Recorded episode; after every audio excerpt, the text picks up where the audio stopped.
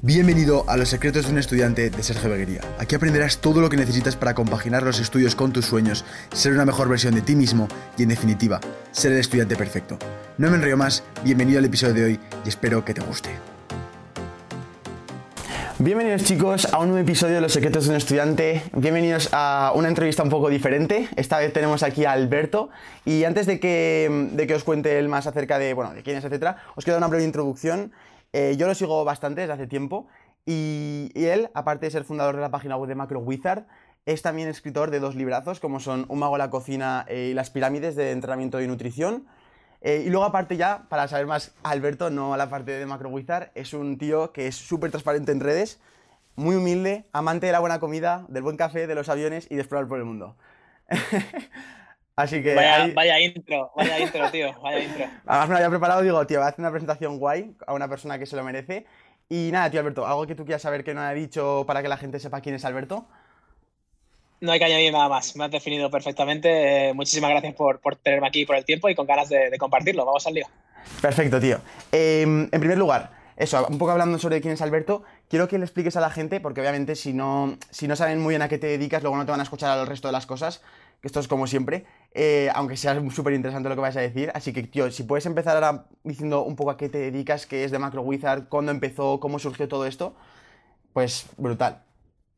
Vamos a, vamos a contar una pequeña historia en la que, imagínate un explorador, ¿vale? Un tío que es un pequeño muñequito que va con su mochila y va con su mapa y su brújula eh, y ese explorador empieza, empieza el camino de explorar con 16 años, ¿vale? Esta historia es mi historia, es una analogía a mi historia. Empiezas el camino con 16 años y no sabes muy bien hacia dónde vas, solamente tienes un pequeño mapa, tu brújula, tu gorrita, el típico, el, no sé si has visto la película de Up, el, el, el que está buscando el gambusino y tal, pues ese, es además, además regordete y tal, pues soy exactamente igual que él, ¿no? Entonces era en ese momento igual que él y voy por el camino explorando, explorando, explorando y lo único, realmente, tío, lo único que hago, y, esto lo quiero dejar muy claro, es haber cogido piedras por el camino, encontrándome a gente, eh, preparado comidas, tropezándome y abriéndome la rodilla, eh, cosiéndome la rodilla, haber hecho todo este tipo de cosas y estar un poco más lejos en el camino, no estar en un camino distinto ni ser mejor que nadie, no, no, no. Estoy más lejos en el camino, ya no soy ese, ese chaval rechonchito y con la este, sino que ahora estoy un poco más alto, más fuerte, tengo menos grasa y tal y cual, porque he aprendido un montón de cosas por el camino. Y me dedico simplemente ahora, desde la lejanía un poco del camino, a mirar hacia atrás y decir a la gente, eh, por aquí, mira, por aquí ha pasado esto, aquí te va a ocurrir esto, aquí yo he aprendido esto otro, de este tío he aprendido esto, deberías escucharle. Entonces me dedico a coger todas esas cosas que voy aprendiendo por el camino porque sigo recorriéndolo, simplemente estoy un poco más lejos en ese camino ahora.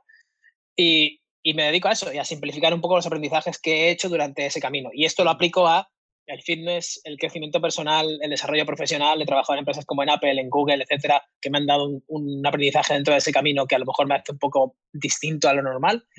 Pues coger ese aprendizaje de decir qué hace la mejor empresa del mundo para ser la mejor empresa del mundo y cómo puedo aplicar eso a mi día a día, ¿no? Entonces, digamos que me gusta mucho ser una navaja suiza de eh, cómo puedo coger cosas muy complejas y bajarlas a lo más sencillo y sobre todo aplicarlas para mi día y lo que no me guste o no me aplique, descartarlo. Qué bueno, tío.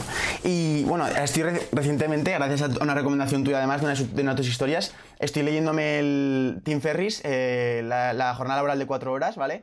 Ese libro, de momento, lo que estoy leyendo, lo estoy, lo estoy escuchando en audio, de hecho, eh, me está gustando bastante por los enfoques que da y por la forma que está diseñada el libro. Y quería preguntarte, ¿vale? En base a, en base a porque el libro habla básicamente de eso. Eh, ¿Cuándo empezaste y cómo fue esa toma de decisión para empezar a tener esa vida que estabas diseñando? Es decir, ¿cómo fue ese momento de, por ejemplo, él estaba en un trabajo en el cual le pagaba, que le decía lo de que le pagaban 40.000 euros al año y tal, no sé qué. Él dijo, vale, yo esta vida no la quiero seguir teniendo, quiero estar muchísimo menos estresado. Para mí el trabajo duro no es el camino correcto, eso ya lo he aprendido. Entonces, ¿cómo fue esa toma de decisión tuya de darte cuenta de que no querías seguir por ese camino típico de trabajador, etcétera? Y dijiste, vale, quiero diseñarme esta vida que yo quiero, quiero empezar a hacerla y voy a hacerla. Ese momento de epifanía. Y fue, para mí fue un poco más atípico, a lo mejor. No hay una, no hay una epifanía en la que digas, Eureka, eh, tengo que hacer esto, soy un genio y tal. No, es, es más un proceso de erosión constante eh, que esto mucha gente se sentirá, se sentirá eh, related, se sentirá relacionada con lo que estoy diciendo o, reflejada, que es día a día vas notando como eh, eso que haces en, el, en, el, en tu 9 to 5 o en tu trabajo, en lo que sea, en tu familia, te va erosionando un poco, ¿no? Te va, no, no es tan doloroso como para decir, tengo que hacer algo, Dios mío, ¿esto qué es? Sino que es un poco de, hostia, este, esta piedra en el zapato siempre está ahí y me toca un poco los huevillos. Y esta otra cosa no me gusta. Y esto no sé qué. Y podría estar haciendo, sobre todo hay muchos de, podría estar haciendo esta otra cosa. Entonces, por ejemplo, yo estaba trabajando en Apple en aquella época. El mejor trabajo de mi vida que he tenido, el mejor que tendré en, en Apple estaba en Londres en ese momento. Vale. En el Reino Unido. Luego en España también tuve un proceso de tal con la misma empresa, se ha ido, ido evolucionando un poco, luego volví al Reino Unido con la misma empresa, se ha ido pegando saltos. Eso súper a gusto. Y, pero siempre muy a gusto, muy, muy, muy, muy a gusto. La comodidad total de decir, tengo un salario bueno, un trabajo que me encanta y me llena, compañeros que son la caña, trabajas, claro, con las mejores mentes del mundo. O sea, cogías el teléfono y podías llamar a Quinta Avenida en Nueva York y decirle, oye, chavales, tengo este problema con este cliente de empresas que he visto en vuestro perfil que habéis resuelto vosotros así. ¿Podría hablar con Jackson que ha, que ha resuelto este problema? Sí, claro, te lo paso. Y estás hablando con el tío que ha resuelto el problema que tú ves en la página web de Ducati, por ejemplo, en ese momento, en ese instante, ¿sabes? Mm. Eh, entonces, accesos a recursos ilimitados, pero aún así yo estaba haciendo ese trabajo y sentía algo dentro de... Había una combinación de dos cosas. Una de mucha gente pegándome en la puerta de, eh, ¿qué has hecho? Sobre todo con el cambio físico y tal, porque yo vengo de perder 65 kilos de, siendo muy joven a, bueno, con, de, 21 años a 22 perdí 60, 61 kilos, 65 kilos. Y claro, la gente ve la transformación y mucha gente que me conocía pre pérdida de peso llamaba a mi puerta de cómo lo has hecho, ¿no? Me relacionaban solamente con la pérdida de peso. Pero claro, la pérdida de peso como, como bien sabrás, estando en el mundo del fitness y todo esto, también va de la mano con un cambio de, de mente, con un mind shift totalmente nuevo. Entonces, eso me hacía ver las cosas de otra perspectiva, escuchaba a otras personas, me metía en otro entorno, escuchaba a Tim Ferris, escuchaba a James Clear, escuchaba a toda esta gente, mm, empiezas a seguir a otro tipo de gente, te empiezas a untar un poco de, ese, de esa salsa que ellos llevan y dejas un poco la otra. Y llegó un momento en el que esa salsa eh, me impregnaba más que la otra. Entonces, eh, naturalmente me sentía más atraído por la incertidumbre y por todo lo que podría llegar a hacer en vez de la comodidad y lo que puedo estar haciendo, ¿no? Mm. Em, entonces me lancé. Eh, directamente pedí un préstamo de 10.000 euros cuando dejé, la, cuando dejé Apple. Tenía un pequeño colchón de economía, pero todos tenemos ese miedo de ¿y qué pasará? ¿no? Entonces dije, venga, ¿cuál es, ¿qué es lo que necesito para, para, vivir durante un año? Y para mí, afortunadamente, si no estoy viajando y eso, el coste es muy bajito porque me he dado cuenta de que lo que me hace feliz realmente es estar en casa, leer un libro, tomar café y, tener acceso a Internet para poder seguir aprendiendo y esto, o sea que tampoco soy muy extravagante. Mm. Y con eso en mente dice, venga, pues con 10.000 euros puedo mantenerme un año y me da un año de pista de despegue para lo que quiero hacer. Pues directamente vas, pides, tu préstamo total y te, y te lanzas. Y no es fácil, esto fue en el 2013 y, hasta el 2010. ¿Empezaste ya con Macro Wizard o hiciste un proyecto Ah, bueno, qué bueno. Bueno, empecé con, empecé con Alberto Álvarez Fitness, como todos. y luego fue con amigos y tal hablando, fue modificándose a, hostia, podías hacer el, maguito, no sé qué, no sé cuánto, un boceto, y eso ya evolucionó en toda una marca, ¿no? Qué, bueno, qué brutal. Y claro, pero esto estamos hablando de 2013 y hasta el 2017 realmente no empecé a ver resultados de, de esos frutos. O sea, yo, fíjate la, yo calculé una salida de un año, de decir, ah, con 10.000 euros me vale para, para el año, pero al final tuve que buscarme las castañas del fuego, vender eh, ordenadores y cosas por eBay, o sea, hacer flip de cosas. básicamente, eso es, básicamente sacarte las castañas del fuego como, como sea para seguir viviendo, ya no solo sobreviviendo, y para poder seguir creando tu contenido también mientras que estás haciendo todo eso. Qué bueno, tío. Yo, mira, yo si me permites decir una cosa respecto a lo que has dicho, em, justo con lo que decías, que la verdad es que me sentí bastante identificado con lo de, vale, quiero empezar a tener esta vida, eh, al menos me voy a dejar un año pista para poder intentarlo. Yo es lo que le digo siempre a la gente, y es, aprovechad ahora que estáis en una situación en la cual estáis estudiando y tenéis como esa excusa de poder vivir en casa de vuestros padres, de decir, estoy estudiando tal, no sé qué, para aprovechar esas horas extra, meterle esa caña, que puedes estar a lo mejor en vez de hacer eso, estarás seguramente mirando el móvil, mirando Instagram o mirando una, película o cualquier cosa que te haga perder el tiempo. Digo, es tu momento ahora para aprovecharlo y así cuando salgas de esos estudios ya estás en una situación en la cual no tengas ni que someterte a ningún riesgo, a ningún tipo de deuda, a ningún tipo de nada. Y eso es como de ahí, de ahí nace lo de Notonia Student, de, de esa sensación de decir, aprovecha el tiempo ahora, que tienes una oportunidad en el tuyo de poder jugártela sin ningún tipo de riesgo, que al final estás cayendo siempre en el colchón de, tus padres, de tu casa, etc. Y ya se supone que además no, se supone que en esa edad no tienes que por qué hacer nada em, para poder empezar a moverte. Entonces, toda, toda la razón con eso. Y aparte lo que te digo, yo empecé con, con tema de mi marca personal y tal, sin saber muy bien tampoco lo que, lo que quería transmitir, no tenía nada claro de no tener ni nada, eso fue, lo, aprendí por el camino. Eh, empecé en primero de bachiller y, justo fue lo mismo. Eh, un año, el año entero de bachiller fue puro aprendizaje, eh, yo me pegaba más de cuatro horas por, de, edición, de, trabajo, de, grabar por cada vídeo y subía uno a la semana, más luego en Instagram manteniéndome activo y tal.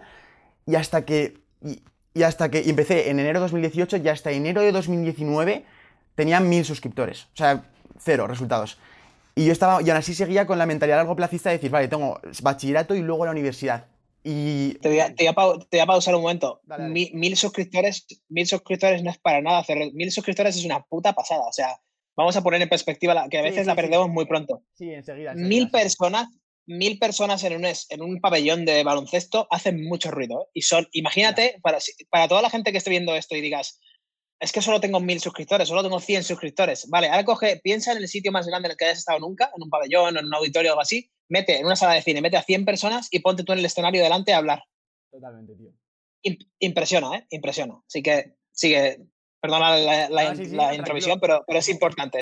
Es muy, es muy fácil perder la noción cuando solo ves números y te entiendo totalmente. O sea, empiezas a ver números y solo te fijas en, joder, este vídeo me ha visto 10.000 personas cuando normalmente me ven 20.000, cuando al final es una barbaridad cualquiera de las dos, pero bueno, sí, sí, te entiendo totalmente, tío.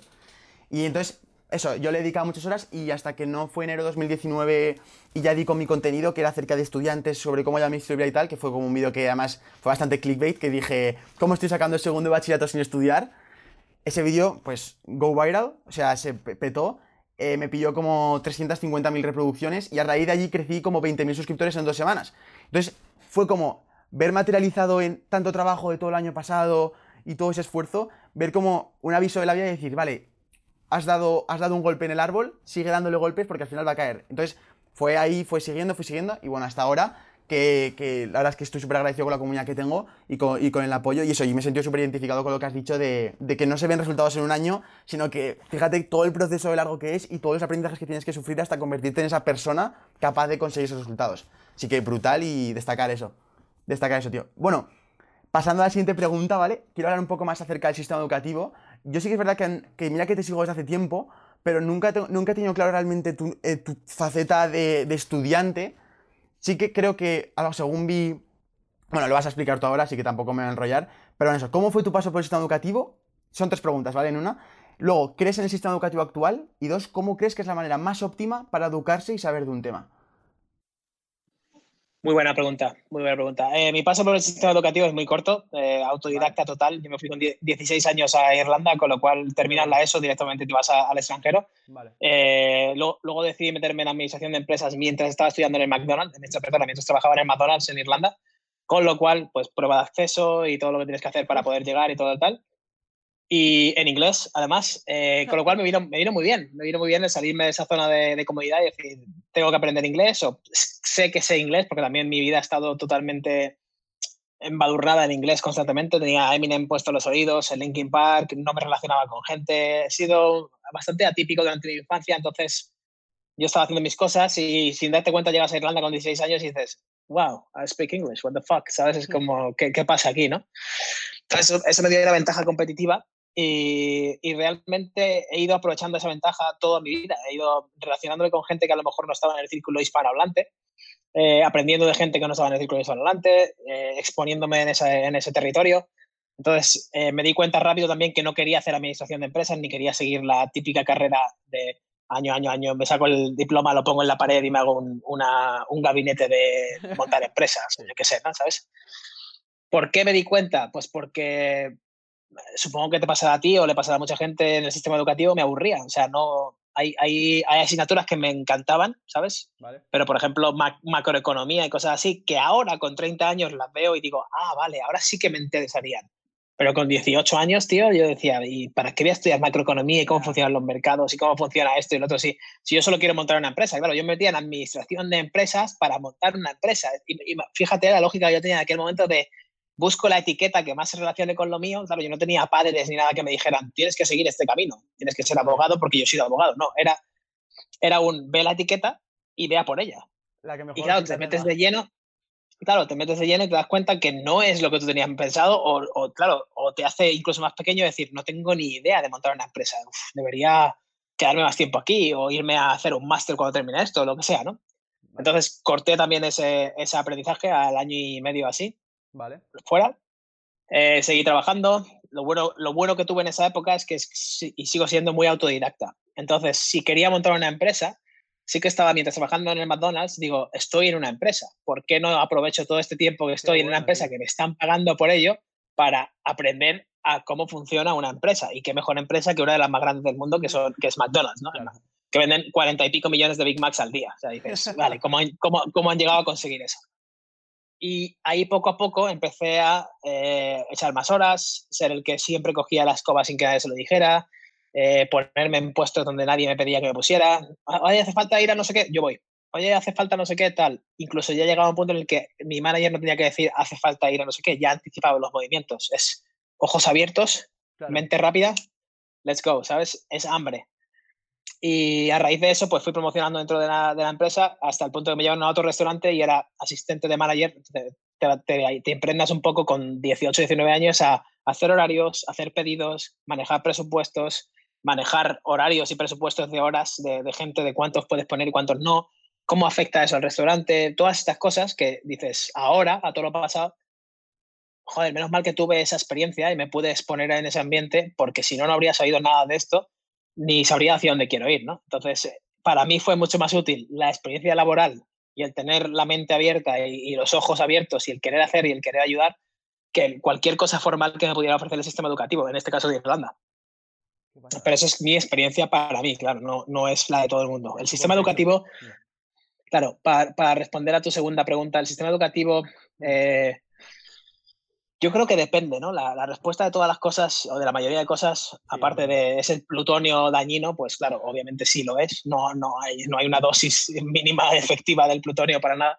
Pero el sistema educativo es bueno o malo, yo creo que simplemente es un depende, depende de cómo queramos enfocarlo y depende de, de cada uno, ¿no? de tú y de, y de, yo, cómo vayamos y con qué, con qué visión vamos. Porque si vamos con la visión de, vale, me toca estudiar macroeconomía, voy a abrir la mente y voy a ver qué puedo sacar de aquí, porque seguro que en una hora de clase hay algo, una píldora, un algo, una historia que te cuenta de cómo eh, se manejó Estados Unidos durante la crisis del 18, no sé qué, no sé cuánto, que te cuenta el profesor que tú puedes extraer y decir, vale, el resto de la clase ha sido un coñazo increíble, pero esta historia, esta historia me la llevaré a casa y ahora cuando tenga un ratillo libre, la voy a escribir, la voy a expandir y la voy a poner como analogía en una historia mía o en algo que yo quiera hacer. Y a ver cómo, si George Washington hizo esto, ¿cómo puedo hacer yo en mi vida a día de hoy, en el 2020, Alberto, hacer esto en base a lo que él hizo? Porque es una victoria. La, la victoria deja, deja un trazo, ¿no? deja un, una huella, igual que la, la derrota.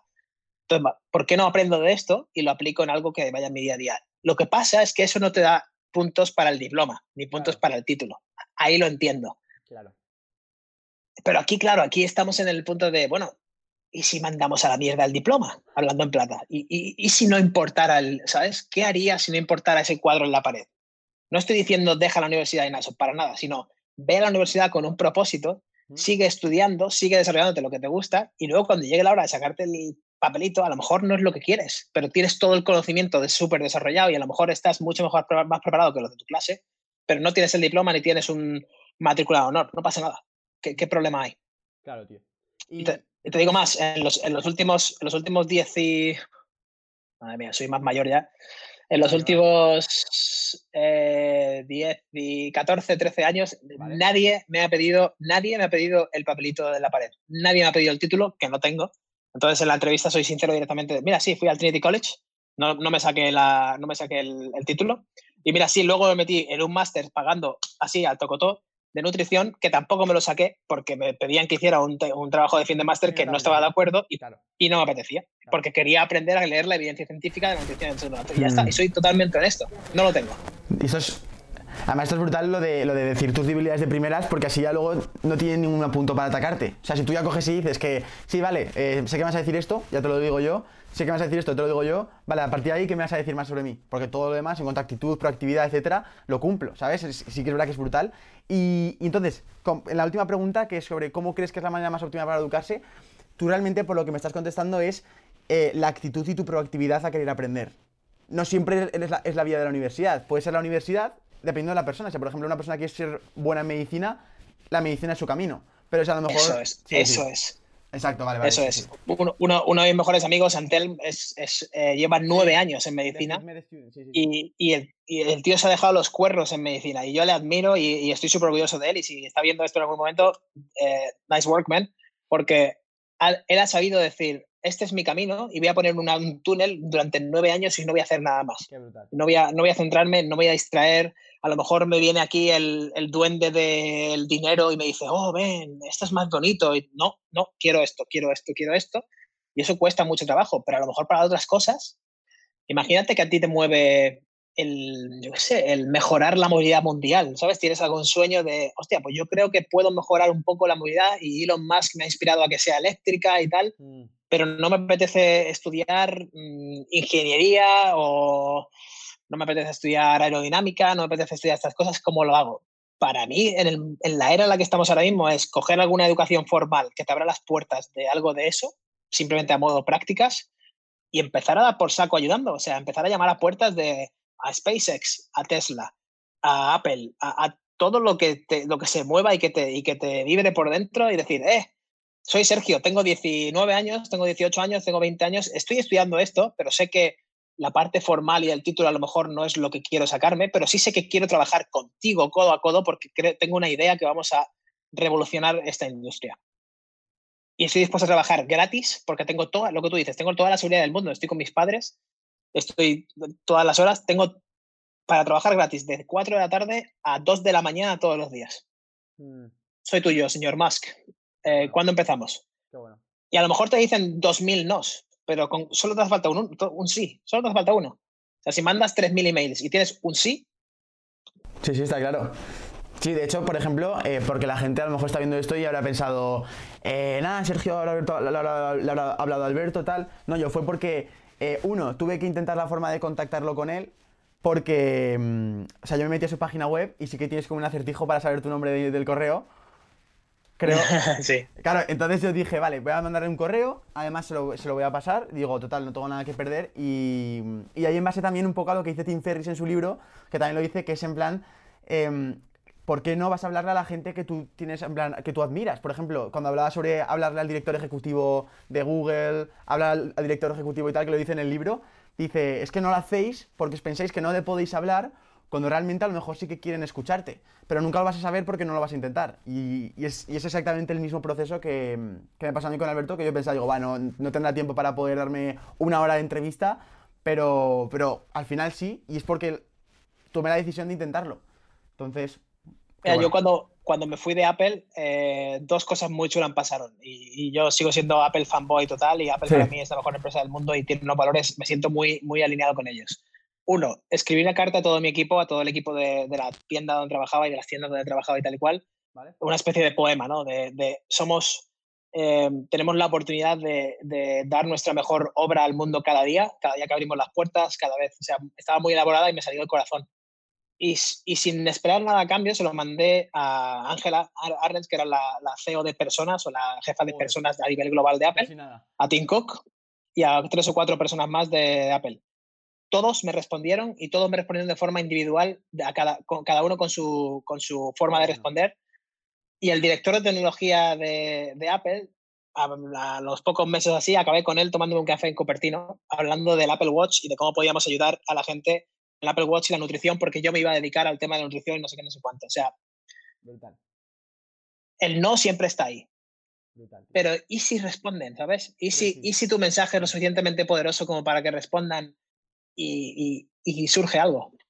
Sí, tío. Y además esto se, esto se aplica a lo de el easy con los proyectos. O sea, tanto tú como yo cuando nos lanzamos en este mundo de redes sociales o, de crear una marca, nunca, o sea, siempre te piensas como que te entra el sesgo de, que vas a ser, a lo mejor que, te piensas que eres un gurú que a la gente le va, se la va a sudar o que no van a querer escucharte, pero es que si no lo intentas no sabes si la gente va realmente a... Mm, no sé, como que va mm, a, mm, le va a gustar tu mensaje o lo que quieres transmitir. No sé cómo explicar bien eso, pero supongo que me has entendido. sí, esto, se, explica como, esto, estamos preocupados por ganar 1 a 0 cuando nos olvidamos de que podemos ganar 85 a 13, 85 a 27, como dice claro, Gary Hay diferentes formas, claro, exacto, exacto, exacto, exacto. Claro, claro, puedes fallar 25 veces, pero si metes 85 goles, sigues ganando. Qué bueno, exacto, exacto, exacto, justo eso. Y, tío, em, la regla del 80-20, porque también he sacado bastantes ideas de las preguntas respecto bueno, lo que os he dicho, que recientemente estoy escuchando el, libro de, Tim Ferris, y él habla sobre la regla del 80-20, y no sé por qué si hay una persona que yo me pueda, o sea, que yo me sienta identificada con este mensaje es contigo por el tema de que, em, de que no, o sea, de, no, a ver, ¿cómo puedo decir esto bien? De que tú trabajas mucho la eficiencia y que no siempre estar trabajando desde las 8 de la mañana hasta las 8 de la tarde es la solución para encontrar ese, para sacar esos resultados de tu trabajo y que muchas veces con el 20% del esfuerzo puedes dar el 80% de resultados. Entonces, quiero que me cuentes y cuentes a la gente tu opinión acerca de esto, acerca de ¿por qué no? O, qué, piensas tú acerca del, mítico horario de estar todo el día trabajando? De realmente si piensas que es útil trabajar todo el día o, dedicarle todo ese tiempo de trabajo, o si piensas realmente que, no siempre el trabajo dura la solución, o bueno, ¿cuál es tu opinión acerca de todo ello? Sobre todo de la regla esta del 80-20 que habla Tim Ferris. Sí, que además el libro es brutal. El libro del 80-20 Rule eh, es una pasada. Muy, bueno, te lo recomiendo si no lo, si no lo has leído. Vale, apuntaré. Eh, pues es que no solo me siento identificado, sino que creo que se la he robado. O sea, creo que él directamente se la ha cogido y he dicho, vale, ¿cómo? Pero no solo a, mi vida y a mi trabajo y tal y cual, es a mi físico, al entrenamiento, a absolutamente todo. Yo no he entrenado cinco días a la semana en mi vida. O sea, porque, porque no va conmigo, no, no es el objetivo que tengo ni nada. Pero sin embargo, he visto que el 20% para mí, que me va a dar el 80% de resultados, es entrenar tres veces a la semana todo el cuerpo de una manera global y de una manera que me guste y que no me duela, ¿vale? ¿Cómo puedo hacer eso? Y todo lo demás es bonus, no me hace falta esforzarme más, o sea, y de hecho el retorno de la inversión a un 80% es muy bueno. Luego del 80 al 100%, realmente lo he intentado, ¿eh? he intentado ir, venga, voy a, apretar un poquito más para llegar al 90%, pero baja de repente exponencialmente la satisfacción en todas las demás áreas, ¿no? Es como, mm. como el diamante del FIFA. Si has jugado alguna vez al FIFA o a más de pase, más de tiro, más de... Eso es, pues tú imagínate que tienes eh, más de eso es, más de emociones de familia, eh, desarrollo profesional, eh, finanzas, no sé qué, no sé cuánto. Entonces, claro, no puedes tener el diamante perfecto completo. Eso sería cheating, sería hacer trucos a la máquina, sería ser Cristiano Ronaldo. Solo hay un Cristiano Ronaldo o dos en el mundo, ¿no? Es muy poquito. Entonces, ¿cómo puedes tenerlo más o menos todo, pero dentro de una horquilla de satisfacción que te, que te vaya bien contigo? Pues dices, venga, el 20% de las cosas quiero hacer aquí, aquí, aquí, aquí. Pues, por ejemplo, definir muy bien qué te hace feliz y cuáles son los objetivos realmente en tu día a día. Pues mm. lo que te digo, leer algo, sentir que aprendo algo. Sobre todo a mí me hace falta para, ese, para añadir ese porcentaje al 20% es sentir que aprendo algo para que luego eso, cuando yo me vaya a dar un paseo por ahí y todas esas cosas que no esté trabajando, que yo no perciba que esté trabajando, pero lo estoy porque estoy observando la palmera o viendo como llevo dos días aquí en, en Tailandia, viendo un gallo ahí fuera que con la que está cayendo ahí fuera con el virus y no sé qué, no sé cuánto, el gallo está tan tranquilo ahí, co, co, co, y el tío va a su rollo. Y, claro, y lo miras y dices, ¿por qué no, por no somos un poco más gallo de todo el mundo y, y ¿no? ¿Sabes? Y, vives a tu rollo tranquilamente. Sí, tío, es... hay veces que la conciencia humana es, es, un problema, ¿sabes? El tener tanta conciencia y ser tan consciente de lo que hacemos es... Joder, eh, ignorance is a bliss, ¿no? Que decía mucho de a veces no saber algo es, es una, es algo bueno. Bueno, para no irme por las ramas, es súper, súper eh, importante el definir cuál es el 20% de las cosas que te van a dar el 80% de resultados, ya sea en, empresa, en familia, en, negocios, en fitness también, en nutrición. Esto lo vemos en nutrición un montón de veces de, oye, ¿puedo comer no sé qué después de mm, entrenar y antes de dormir? Eso no, es, no está dentro del 20%, son pequeñas tonterías que puedes optimizar una vez ya, ya quieras pasar del 80 al 100%. Mm. ¿Cuál es, ¿Qué es el orden de prioridades que podemos eh, ejecutar para llegar a ese 20%? Pues lo que, lo que en las pirámides de nutrición y entrenamiento, ¿no? De decir, pues tu estilo de vida, tenerlo bien definido, las calorías, ya todo lo demás da un poco igual, ¿no? Pues aquí igual. No, para mí estar de 9 a 9, de 9 de la mañana a 9 de la noche trabajando no es efectivo ni eficiente porque me destroza la cabeza y porque empiezo otra vez a entrar esa de ¿por qué estoy haciendo esto? No, ¿Qué hago? No, no, quiero estar pegado a una pantalla. Sin mm. embargo, sí quiero hablar con un tailandés que hay por ahí que me cuente su vida y que me diga por qué él se levanta por las mañanas a las 4 de la mañana en pelotas y mira al sol y canta el hula hula y corta el césped Porque parece una tontería, pero todas esas cosas luego te aportan una perspectiva de vida de, hostia, este tío es feliz. Y mm. este otro tío es feliz. Y esta persona también es feliz. Y esta... Entonces tú empiezas a definir tu propia felicidad en base a, a lo mejor no me hace falta un avión privado, que todo el mundo me reconozca por la calle y tener mi cara en Gran Vía y no sé qué. No, a lo mejor lo único que, quiero, que, que me hace feliz es aportar ese granito de arena todos los días, ese es mi 20%, y todo lo demás es bonus. Pero mm. con ese 20% de aportar todos los días de, eh, he aprendido esto, lo que te decía del camino, he visto este bache en el camino, te he puesto una piedra delante por si quieres caerte en el bache para que te caigas, porque tú puedes elegir caerte. En vez de tapártelo, te la he puesto delante para que te des cuenta. Pero si quieres, caete. Si no, simplemente esquiva la piedra y sigue adelante. ¡Pum! Para mí eso ya es el 80% del resultado conseguido. Total, tío. Total. Y mm, vale, y ahora yo creo que te voy a hacer unas preguntas para mí más importantes y para la gente también que, va a escucharte. Y es, eh, vamos a hablar acerca de, bueno, Tim Ferriss también lo dice, pero el tema de los pilares en, en, la vida esa que diseñas, ¿vale?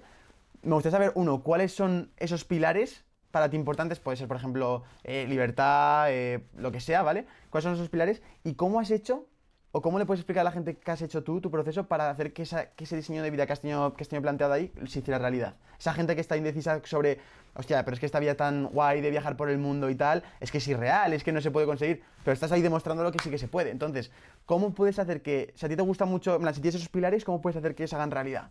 Esa es la, la pregunta, tío.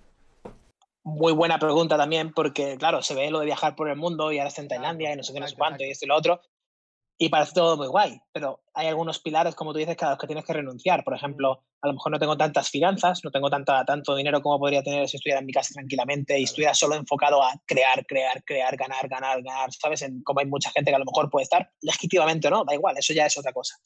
Pero son pilares que flaquean. El pilar de las relaciones, a lo mejor también, si estás todo el día de nómada, pues las relaciones sufren. Hoy he escrito un email también desde el corazón de, eh, estamos en la economía de las relaciones. Sí, el mercado de valores está yendo en picado, se está yendo al, garete, pero el mercado de las relaciones está eh, eh, subiendo hacia la estratosfera. ¿Por qué? Porque podemos hacer esto, podemos conectar. Y para mí, estar viajando por el mundo y poder tener una llamada contigo, luego llamar a mi mujer, luego estar con mi colega, luego no sé qué, no sé cuánto, o sea, poder incluso coger, me, me has inspirado ahora para coger Instagram cuando terminemos y empezar a coger llamadas de gente y ya está, y compartir un directo con gente que no conozco, pero oye, has estado ahí todos estos años, déjame devolverte el favor, estoy aquí para ti, ¿sabes? Vamos a tomar un café rápido, un algo, ¿no?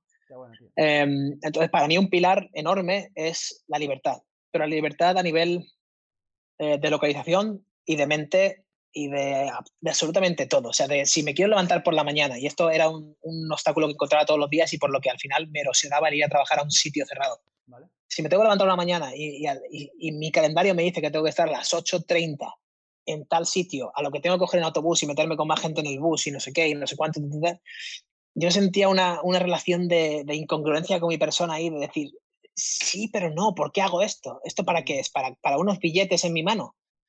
Joder, seguro que hay otras maneras de conseguir esos billetes en mi mano o ese dinero en la cuenta del banco sin tener que pasar este sufrimiento de nuevo para es una tontería para tener un autobús y tal para mucha gente que está escuchando eso con muchos problemas más grandes que, que ese se reirá en mi cara y con legítimamente pero de nuevo cada uno lucha sus batallas.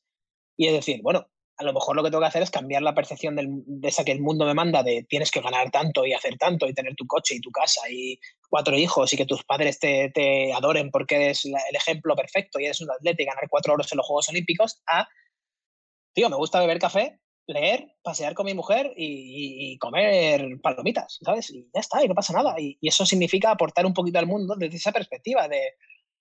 Hay un tío que me encanta que se llama Derek Sivers, un, amigo mío, también entrevistado por Tim Ferris, de hecho, en, el podcast, también muy recomendado en su, episodio, que una, de sus historias que para mí es mi, mi favorita es, vas por Nueva Zelanda en el coche, por las montañas, con su hijo detrás, y siempre que iba haciendo ese camino de, de la montaña a su casa, que él vivía en la montaña, eh, veía como los coches le agobiaban por detrás porque él iba más despacito, más tal, tal, tal, hasta que llegó un día en el que dijo, oye, me encanta conducir, pero el camino este de aquí a mi casa me agobia un montón porque los de atrás me están, me están apretando. ¿Qué hizo? Guardo los retrovisores, el retrovisor de, arriba lo doblo, así no veo lo que hay a mi alrededor y voy a mi ritmo y que le den por saco al resto. Entonces, claro, ¿qué, qué empezó a pasar? La gente le adelantaba, Total, pero él iba tan tranquilo hablando con su hijo detrás y escuchando música y sonriendo. Dice, y llegó a su casa, se sentó y escribió y dijo, eh, y lo mandó a la lista de email. Es la primera vez que sonrío haciendo este camino y no pienso dejar de hacerlo en mi vida. Me ha encantado. Qué bueno, tío.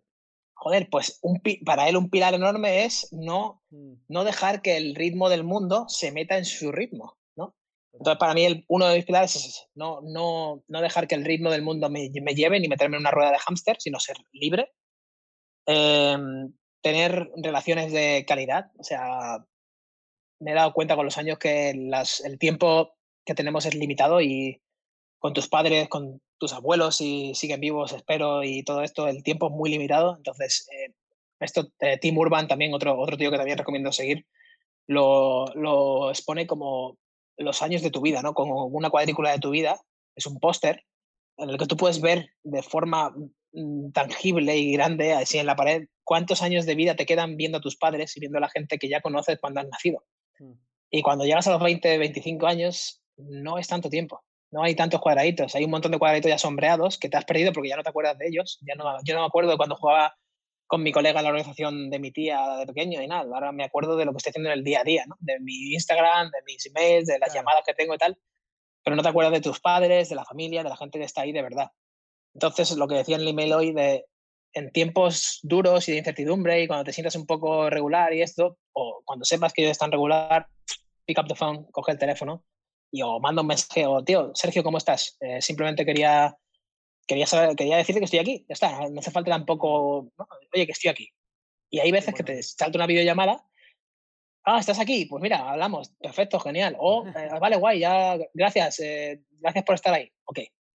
Entonces, el, poco a poco el pilar de la familia y de los amigos y las conexiones de verdad, las conexiones de no de hablar del tiempo, del marca o de si el Madrid ha fichado a no sé quién, sino de de verdad, de, tío, estoy aquí, eh, tengo este miedo, me duele esto, tengo este sueño, tengo no sé qué, estas cosas que realmente nos hacen crecer, eh, para mí es otro pilar enorme.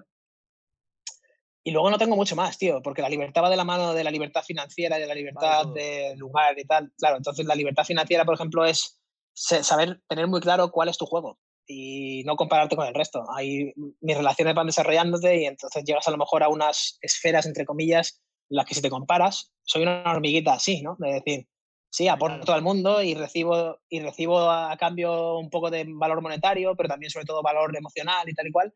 Y el valor monetario me da para vivir a mí, pero si en cualquier momento miras hacia el lado y dices, ah, es que Mike no sé qué está haciendo cientos de millones al año. Vale, pero no te, no te nubles la vista, Alberto. Este no es tu pilar. Tu pilar ya está completo, ya estás feliz con lo que tienes. No, claro, no tienes que mirar lo que hace Mike no sé qué, porque a lo mejor su pilar es construir una empresa de cientos de miles de millones con un montón de empleados y dar trabajo a todos esos empleados. No lo sabes, ¿sabes? Y si no lo sabes, aquí hay otra, otra píldora guay de, en vez de asumir, ¿por qué no preguntarle? Porque si es tu colega, oye Mike, ¿me puedes explicar no, por, no cómo haces, que esto pecamos muchos de, ¿cómo haces para facturar tanto? No, no, no, no, no. ¿Por qué? Estás facturando tanto? ¿O cómo te sientes a la hora de facturar tanto? ¿Por qué, qué te mueve para esto? ¿no? Entonces es, ah, pues mira, porque quiero darle trabajo a toda la provincia de Ontario en Canadá. ¡Hostia! ¡Qué guay! ¿Qué misión, ¿Cómo te puedo ayudar en esa misión? Ya, la misión ha cambiado, ya no es, no es que quiero comprarme una mansión y tener cuatro coches y cinco aviones, no, es quiero darle trabajo a toda la provincia. Y dices, ¡hostia! Qué bueno, tío. Qué bueno, qué bueno, qué bueno. Y bueno, y relacionado con esto ya las, últimas dos preguntas es eh, algo que no hayas hecho aún y que quieras hacer antes de morir y cómo te ves dentro de cinco años. Son dos preguntas que yo creo que tenía muchas ganas de preguntarte ya no solo por la entrevista sino a ti personalmente, ya que, joder, has conseguido montar un estilo de vida sobre, o sea, un modelo de negocio realmente eh, muy, muy actual de ahora, de, de estos años. Em, ¿Cómo te ves realmente en cinco o seis años? ¿Te ves siguiendo haciendo lo mismo? ¿O eso, ¿qué, es eso que algo, y también algo que no has hecho aún y que quieres hacer antes de morir? Ya que tú has, viajado a tantos sitios y has, tenido tantas experiencias. Te, te, respondo a esa primero. Eh, tengo una lista de cosas que quiero hacer antes de morir y voy, voy tachando cosillas. Eh, la tengo en el, en el, móvil, así que no la tengo aquí, pero bueno, voy añadiendo constantemente cosas porque al final te das cuenta y dices, con 30 años eh, tienes todavía ocho vidas de, 10 años cada una o 7 vidas de 10 años cada una para hacer un montón de cosas. Entonces puedes ser chef, puedes ser piloto, puedes hacer un montón de cosas, de verdad. imagínate 10 años, o sea, 10 años solamente dedicado a algo, te, da para, te da para muchas cosas. Entonces, algo que me falte todavía por hacer antes de morir, varias cosas. Algo que estoy acordándome mucho últimamente es, eh, son, son actividades, son experiencias. Una, quiero, me encanta bucear, pero no bucear con bombona y eso tal, sino bucear a pulmón, pulmón libre. Y sí, Sí, sí, me, siento de nuevo libertad, ¿no? Me siento libre, me puedo mover, no me pesa nada. y hace mucho que no lo hago, hace mucho que no me meto en el mar, no me meto en un lago o algo así. Y quiero irme a México, a donde cayó el, el, el meteorito de, que extinguió a los dinosaurios supuestamente, o casi supuestamente. Hay un, hay un cráter enorme que se ha llenado de agua natural y es un pozo de varios, varias decenas de, de metros de profundidad. Y me encantaría bucearlo a pulmón y simplemente explorar, ¿no? Explorar lo que hay y tal. Nada más entra a la luz de una manera brutal. O sea, es, es, para hacer una experiencia de ello, para hacer un viaje de un mes, de irte a la provincia de México donde está y de pegarte el viaje de reconocimiento, ir por el bosque, no sé qué, no sé cuánto, llevarte a dos o tres amigos y esto, y luego hacer un par de, de, inversiones. Qué bueno, qué bueno. Y luego la segunda pregunta, ¿cómo te ves dentro de cinco años? ¿Cómo veo dentro de cinco años? Pues tengo varias personas a las que, a las que intento emular, igual que todos, y em, me gusta mucho el trabajo de, de John Berardi, por ejemplo. Eh, si no lo conoces, John Berardi fundó Precision Nutrition, que es una empresa de eh, coaching de nutrición y esto y tal. No, yo no, no, es que quiera hacer coaching nutricional nada de esto, de hecho, dejé, dejé de hacer coaching de cualquier forma, ni nutricional, ni entrenamiento, ni tal hace unos meses y ha sido la mejor decisión que, he podido tomar porque no, no, me sentía bien, no, no era algo que me gustara. Entonces, básicamente se lo, paso, se lo paso a los pros y a la gente que realmente va a cambiar el juego en eso y que, y que le gusta. Mm. Em, pero me gustaría, pues, tipo esta gente, eh, el legado de Gary Vee, el legado de, de, Ferris, el legado de toda esta gente, decir, hacer un popurrí de cosas que he visto en mi vida que me, que me han inspirado y que me están gustando día a día y, y por qué no crearme un podcast, eh, ya sabes, darle un poco mi vuelta a, las cosas que voy haciendo en el día a día. sí, así que como veo dentro de cinco años, a lo mejor simplemente una versión más evolucionada de, de mí. Vale, vale, vale, vale, vale. Bueno, sí, sí, es que al final si es que estás demostrando con, tu, con, con, estos, desde mi edad hasta la tuya, estás demostrando realmente que, que ese voy a hacer esto, realmente está como un poco difuminado y que realmente es lo que tú decidas en cada momento. O sea, si es que al final esa libertad que te das a ti mismo es brutal. Y nada, y como última pregunta, tío, ya acabamos el, el episodio que me, me, está pareciendo brutal, de los mejores que, que he hecho de verdad, increíble. Eh, ¿hay, algo, ¿Hay algo más que te gustaría tratar? O si también quieres preguntarme algo a mí. lo dejo ahí como tema libre. En plan, si hay algún tema más que te gustaría tratar o que dices, hostia, no, no le he dicho a los chavales esto, que yo creo que es bastante importante. O si no se te ocurre nada, si me quieres preguntar algo a mí, o si no lo cerramos aquí, que total libertad, tío. Hay una cosa que me lleva rascando desde hace bastante tiempo, y esto lo hablé con, con, mi amigo Sol en París el año pasado, justo además en esta fecha, hace, hace un año. Eh, Sol es muy particular en el, en el, que, en el caso en el que él te pregunta siempre que te ve, después de X meses te pregunta, la primera pregunta que te hace es, ¿qué problema estás intentando resolver? Me encanta, este tío me flipa, es... O sea, ningún amigo me pregunta eso. Es, en vez de qué tal estás, no, oye Alberto, ¿qué problema estás intentando resolver? No me tienes que responder ahora, simplemente dale una vuelta. Tío, joder, y si no estoy resolviendo nada, vaya, vaya cagada, ¿no? Entonces le das una vuelta. Y, y sigo teniendo el mismo problema y es, ¿por qué no conseguimos pensar de forma más abierta? Te pongo un ejemplo. Había una, una, estamos en un resort, en un hotel, tal, tal, que hay una cuarentena y todo el rollo, ¿no? Y había una chica en la piscina hace dos horas, así que hemos pasado por ahí, que estaba viviendo su vida normal, pues sus selfies, su no sé qué, sus bikinis y tal, tomando el sol, esto, lo otro, mientras que nosotros estamos pensando en, uno, ¿cuándo voy a volver a España? ¿Cómo voy a volver? ¿Voy a volver o no voy a volver? ¿Me quedo aquí un año más o, cómo lo hago? Porque realmente no, hay una incertidumbre brutal. Y sin embargo, esta persona está eh, aparentemente viviendo una vida totalmente normal. O sea, ha pedido comida a domicilio, no sé qué, no sé cuánto, o sea, todo tan tranquila, ¿no? Perfecto, como, como haríamos todos en unas vacaciones normales en un resort cómo cambiamos la mente a la gente, cómo abrimos la perspectiva de que las dos realidades, la mía, de, hostia, la cuarentena, no sé qué, no sé cuánto, esto, lo otro, y la de ella, son totalmente legítimas. O sea, las dos realidades son válidas y son realidades. Mm. No es ni mejor ni peor. Ella tiene su realidad, o sea, tenemos el poder de crear nuestra propia realidad y estamos pegándonos con la cabeza constantemente en, estás equivocado, no, esto no es verdad, esto sí, esto no sé qué, es que no tienes ni idea, es que no, no, para un momento y vamos a ponernos los zapatos del otro y decir, tío, tu realidad es perfectamente válida y te, te, aplaudo por ello. ¿Te puedo ayudar en algo? O gracias por darme esa realidad, ¿no? En vez de luchar contra la gente, ¿por qué no nos abrimos de mente un poco más y decir, el, el gallo que tiene aquí el tío y no sé qué, que sale a las 3 de la mañana el colega a ver el sol, pues su realidad es perfecta, es totalmente válida. Si a lo, hombre, si el tío me dice, no, es que mira, con esto curo el cáncer, pues a lo mejor puedes entrar ahí y decirle, mira, eh, quizás no has visto esta información, o sí la has visto pero la ignoras, pero yo te la dejo aquí de decir, es que no hay ninguna evidencia de que tomar el sol en pelotas por la mañana te cure el cáncer, pero bueno, tú lo que tú quieras. Ahí lo entiendo. Pero la realidad de quiero hacer esto, siento hacer esto, pero y que otro, y que nosotros nos sintamos con la obligación de no, no, no, lo mejor es ir a la universidad, tú estás equivocado, ¿no? Tío, la realidad de uno y la otra son perfectamente válidas. Entonces, me encantaría dejar el mensaje de vamos a abrir un poco más la mente y cuando veamos a alguien hacer algo, en vez de asumir mm. que, eso es, en vez de asumir y juzgar que está mal o fíjate que, que, que es rastrero o que no sé qué no tanto, es, mm, habrá alguna razón por la que ha hecho esto. ¿no? no digo ir de tontos, de ver a un tío robando un bolso a una mujer y ¿hay alguna razón por la que lo está haciendo? Sí, claro, porque quiere el dinero de la mujer, ¿no? No, te digo, pero eso no lo quita que esté mal. Pero sin irnos al extremo y en el gran cúmulo de las cosas, el verlo como, ok, a lo mejor ese entrenador está haciendo este movimiento mal, desde mi punto de vista está mal, pero lo está haciendo por alguna razón, porque esta mujer tendrá una lesión o porque quiere modificar un patrón de movimiento, lo que sea. En vez de juzgar, tengo dos opciones, o callarme y simplemente quedarme con él, mm, qué curioso, o si tengo curiosidad de verdad, oye, ¿te puedo preguntar por qué estás haciendo una sentadilla en bosu invertida cuádruple con no sé qué, con un micado en la cabeza? Porque es que no lo entiendo, no sé qué quieres sacar aquí. ah, pues mira, te voy a explicar. Y aprendemos los dos. Entonces ese es el, mensaje. Mm, chicos, ya habéis visto la entrevista con Alberto. Alberto, un placer tenerte aquí, tío. De verdad que es una entrevista, yo la esperaba mucho y la gente también. Y un placer, lo que, lo que has dicho me ha parecido brutal y que espero que al menos a la gente algo le haya movido. Si también, si queréis seguir a Alberto, eh, lo podéis seguir tanto en Instagram, tenéis su página web, en ambas es The Macro Wizard.